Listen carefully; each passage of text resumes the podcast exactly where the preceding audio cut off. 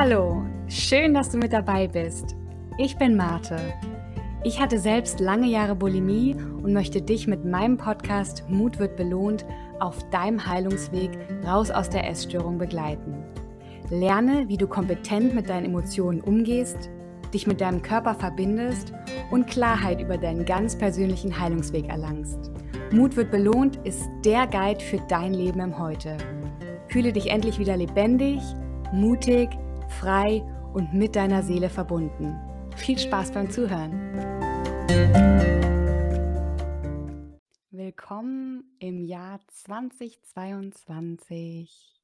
Heute geht es mit einer neuen Folge Mut wird belohnt in die nächste Runde, damit du dich mit mir gemeinsam deinen Ängsten mutig entgegenstellen kannst und lernst, auf deine Bedürfnisse zu achten. Denn das ist der Weg der Heilung. Im letzten Jahr hatte ich dir in Folge 9, mein ganz persönlicher Jahresrückblick, schon mal einen Einblick in meine Routine für zwischen den Jahren gegeben. Und zwar mache ich eine Jahresreflexion. Damit habe ich letztes Jahr angefangen. Ich war ziemlich begeistert, was das für Auswirkungen hat und habe mir vorgenommen, ich mache das ab jetzt jedes Jahr. Und in Folge 9 habe ich dir einen Einblick gegeben in meinen Jahresrückblick, warum das sehr hilfreich ist und warum das für mich auch der erste Schritt ist für die Reflexion im Sinne der Vorausschau in die Zukunft oder Planung in die Zukunft ohne Rückblick ist irgendwie aus meiner Sicht keine Planung möglich, weil wir auch immer die Möglichkeit haben, aus Fehlern zu lernen oder zu schauen, was ist gut gelaufen, was möchte ich beibehalten, was eher nicht. Das heißt, der Rückblick ist auf jeden Fall Schritt 1. Wenn du das jetzt hörst und die Folge 9 noch nicht gehört hast, dann hol das mal ganz schnell nach, denn darauf baut jetzt diese Folge auf. Aber natürlich kannst du trotzdem auch diese Folge hören, ohne Folge 9 gehört zu haben. Aber wenn du eine Jahresreflexion machen möchtest, dann empfehle ich dir Folge 9 und jetzt diese Folge. Ja, also heute geht es um den Blick nach vorne. Und zwar nicht im Detail, also ich möchte jetzt nicht im Detail meine Ziele vorlesen, sondern ich möchte dir einfach ein paar Impulse geben, wie du mit mehr Orientierung ins neue Jahr starten kannst, damit es sich im Dezember nicht wieder so anfühlt, als wäre das Jahr einfach so an dir vorbeigerauscht und du wieder nicht die Sachen gemacht hast, die du dir eigentlich vorgenommen hast. Das ist, finde ich, nämlich immer so ein nicht so schönes Gefühl. Dann fühlt man sich nicht so selbstwirksam und irgendwie auch so, ja, als hätte man irgendwie so Chancen verpasst. Der Unterschied zu guten Vorsätzen ist für mich ganz klar. Also es geht hier in dieser Folge nicht um gute Vorsätze, denn aus meiner Sicht hält man gute Vorsätze eh nicht ein. Die verursachen eigentlich nur Stress. Aus meiner Erfahrung sind das meist Vorsätze, die man irgendwie übernimmt von Gesellschaft, von Medien, weil man es halt irgendwie so macht. Sei es, ich mache jetzt den Januar vegan oder ich esse nur noch Orangen oder keine Ahnung, ich mache mehr Sport. Und eigentlich frustrieren die und verursachen nur noch mehr Stress. Deine ganz eigenen Ziele, die du in der Jahresreflexion festlegst, die sind das nicht. Die machst du nur für dich. Und die sind auf deine Bedürfnisse und das, was du leisten kannst und leisten möchtest, angepasst. Und wenn du das dann nicht machst, diese Ziele nicht verfolgst, dann ist das ganz allein deine Entscheidung und dafür bist dann auch du verantwortlich. Und Spoiler Alert, deine persönlichen Ziele festzustecken, macht viel mehr Arbeit, als gute Vorsätze zu formulieren. Aber auch viel mehr Spaß. Du ganz allein bist dafür verantwortlich, deine Ziele so zu formulieren, dass du sie auch realisieren kannst.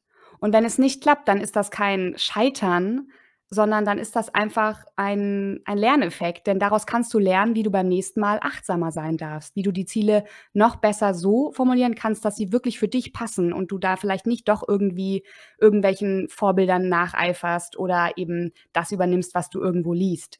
Und das heißt, das ist eigentlich ein Lernprozess und der ist so spannend, weil er dich Stück für Stück eigentlich zu dir selber führt. Und ich weiß, dieser Satz, du bist ganz alleine dafür verantwortlich, der kann unglaublich viel Druck auslösen. Aber ich bitte dich einfach mal, dich darauf einzulassen, denn letztendlich bedeutet diese Verantwortung ja Freiheit. Und dass wir hier in unserer Gesellschaft so frei leben können, das ist halt einfach auch ein Privileg. Aber aus meiner Sicht kommt mit diesem Privileg auf jeden Fall auch eine Verpflichtung einher. Und ja, die Verpflichtung ist einfach, sich gut um sich zu kümmern, damit man auch für andere Leute da sein kann, die einen vielleicht brauchen oder dass man aufmerksam sein kann gegenüber anderen Personen, auch fremden Personen und nicht so in seiner eigenen Stress-, Frustrationsspirale gefangen ist, weil dann können wir auch nichts geben. Und für eine bessere Welt bin ich ganz fest davon überzeugt, dass wir alle als ersten Schritt erstmal besser auf uns acht geben sollten. Genau. Und ich habe jetzt 3 Leitfragen für dich mitgebracht, die ich mir auch immer beantworte. Das ist so der Einstieg, weil ich finde, das ist so, ja, recht entspannt noch, was die Beantwortung angeht. Da kann man so schön mal alles so, ja, auf sich wirken lassen. Und diese 3 Fragen möchte ich dir mitgeben. Hörst dir auch gerne dann noch öfter an oder schreibst dir vielleicht jetzt auch direkt mit, damit du es im Nachgang direkt in Ruhe beantworten kannst.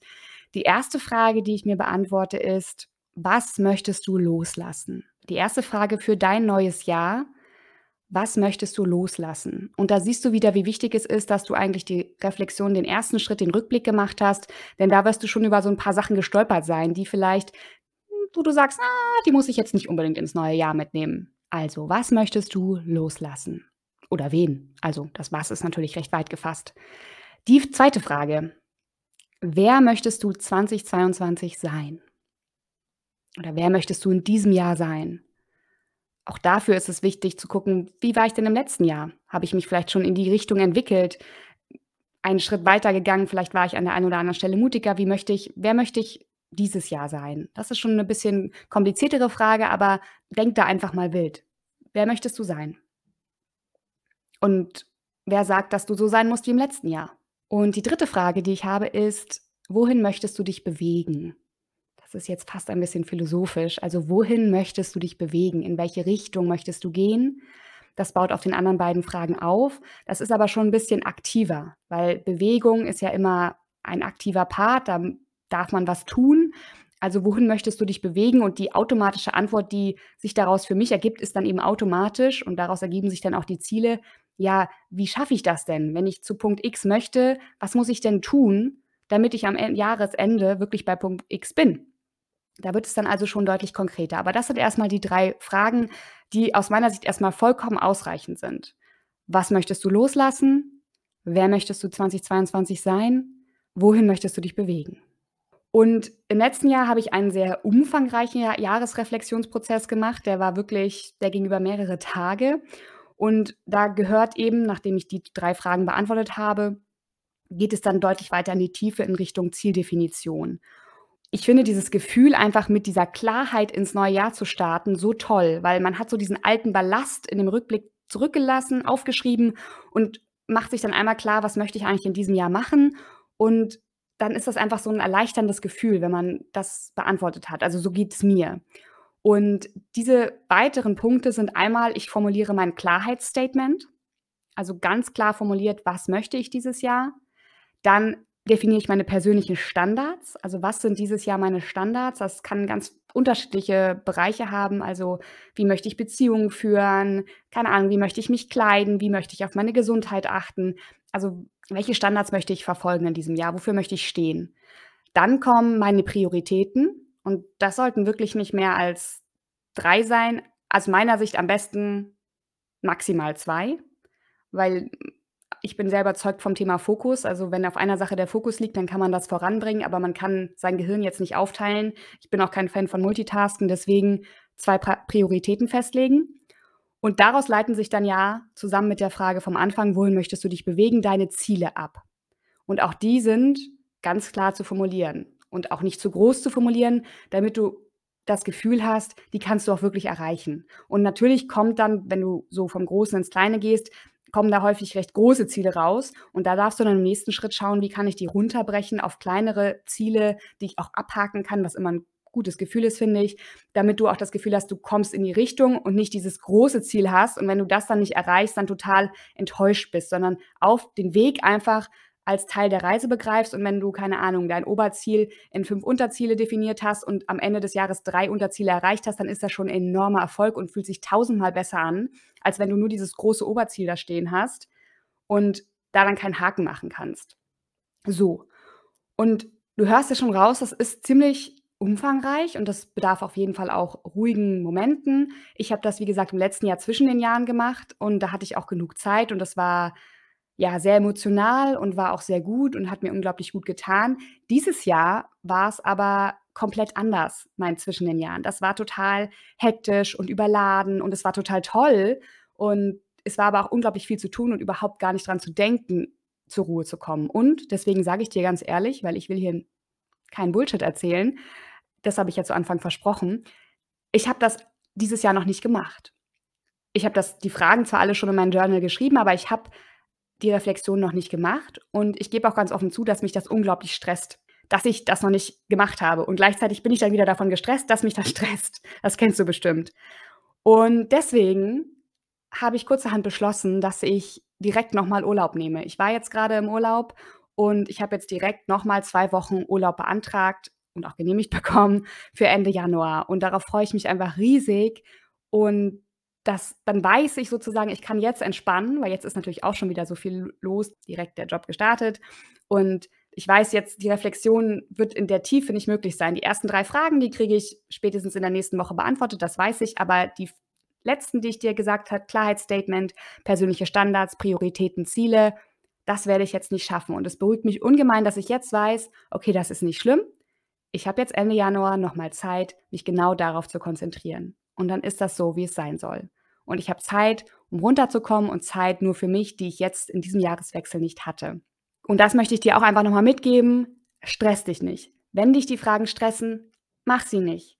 Mach nur eine und guck mal, wie es dir damit geht. Versuch das nicht so komplett, ja, eben auch als, als starr anzusehen, sondern ich gebe dir hier wirklich nur Impulse mit. Was ich aber bereits letztes Jahr im Dezember beschlossen habe, ganz ohne da irgendein Journal auszufüllen oder irgendwelche strukturierten Jahresplanungen zu machen, das war etwas, was wie so ein Gedankenblitz über mich kam. Also keine Ahnung, ich glaube sogar, ich saß im Zug oder so. Und in dem Moment wusste ich genau, das wird auf jeden Fall eines meiner Jahresziele 2022. Und zwar ist das folgendes. Ich werde in diesem Jahr jeden Monat eine Sache machen, die ich noch nie vorher gemacht habe. Und zwar alleine. Yay! genau. Und ich werde jetzt nicht, das Ziel ist nicht super fancy abgefahrene Sachen zu machen wie Fallschirmsprung oder so, sondern wirklich klein anzufangen und am Anfang wird sicherlich jetzt auch die Herausforderung nicht unbedingt direkt sein, ich muss, es muss was sein, was ich noch nie gemacht habe. Es ist so eine Doppelherausforderung im Sinne von etwas machen, was ich noch nie gemacht habe und alleine. Und was ist meine Motivation dahinter? Ich habe ja, das hatte ich auch in einer Folge letztes Jahr schon ähm, berichtet, war ich Ende letzten Jahres auf der Startup-Safari in Frankfurt und da habe ich unglaublich viele neue Leute kennengelernt und da hat sich für mich so eine ganz neue Welt aufgetan, so im Kleinen, ne? Also, so 'n ganz ja, so eine Parallelwelt. Und das hat mir so einen Energieschub gegeben und mich so sehr inspiriert, dass ich jetzt absolut angefixt davon bin, noch mehr solcher Momente zu erleben und mich auch mutig meinen, ja, eher sozialen Ängsten zu stellen, weil ich ja jemand bin ich bin introvertiert, ich mag das gar nicht so, auf fremde Menschen zuzugehen. Und da sozusagen zu sagen, das war wie so eine kleine Droge irgendwie. Ich will davon mehr und auch zu sehen, wow, ich lebe in dieser Stadt, die recht klein ist eigentlich und da gibt es dann halt einfach so eine Welt, mit den Menschen wird man normalerweise nicht in Kontakt treten, aber wenn man auf solche Veranstaltungen geht, erschließt sich plötzlich ein ganz neuer Kosmos. Und ich habe gemerkt, okay, wenn das bei einem Thema so ist, beim Thema Startups, dann ist das bei anderen Themen sicherlich auch so.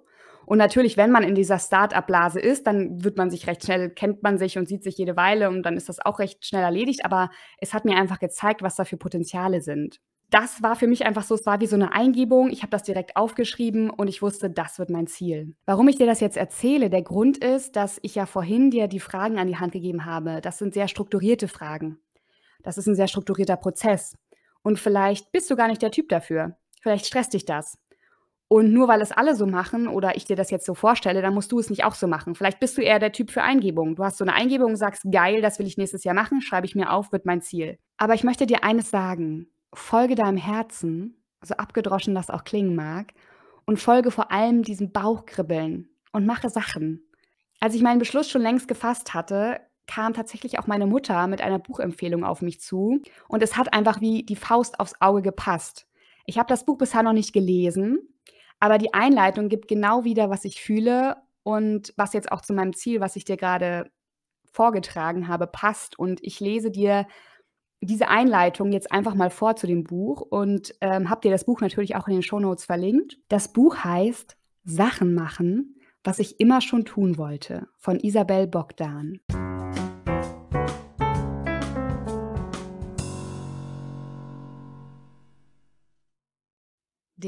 Mach doch Muskel. Als ich den Auftrag bekam, unter der Überschrift Sachen machen, alle zwei Wochen einen Text für das Online-Magazin Culture Mag zu schreiben, habe ich mich gefreut wie verrückt. Ich bin Übersetzerin. Ich sitze den ganzen Tag allein zu Hause am Schreibtisch. Natürlich könnte ich zwischendurch rausgehen und irgendetwas unternehmen, aber meistens tue ich es doch nicht. Außer ich habe alle zwei Wochen einen Text abzuliefern. Ich freute mich also, so blöd das klingt, dass ich gezwungen war, schöne Sachen zu machen, die ich auch ohne Zwang hätte tun können. Wahrscheinlich ist das gar nicht so unnormal. Denn ehrlich, wie oft denkt man, eigentlich könnte ich, macht bestimmt Spaß oder würde ich auch gern mal? Und dabei bleibt es dann.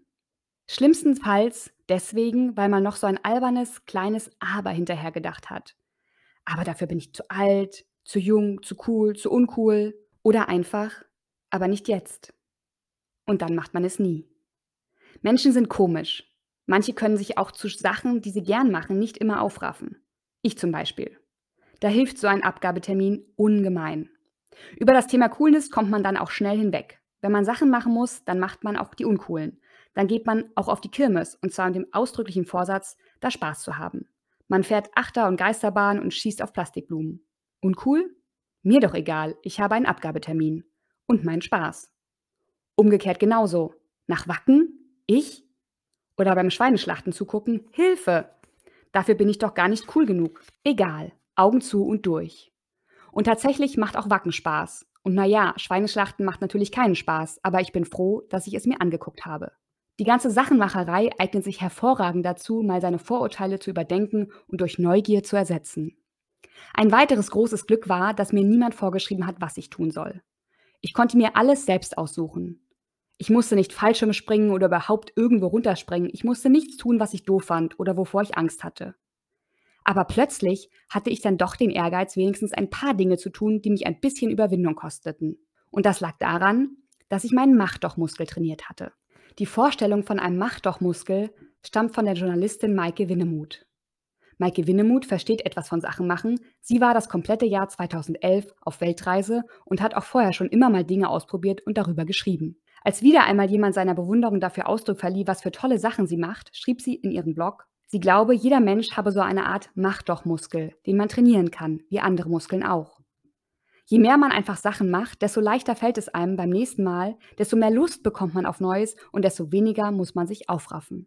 Das hat mir sofort eingeleuchtet, denn genau dieselbe Erfahrung habe ich auch gemacht.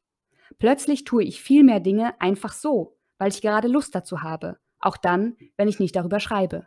Es muss gar nicht immer etwas Großes sein. Wenn ich will, dann springe ich halt für einen Euro fünf Minuten Trampolin, statt wie früher nur zu denken, macht bestimmt Spaß und ungehüpft an den Trampolinen vorbeizugehen, was ja auch wirklich blöd ist.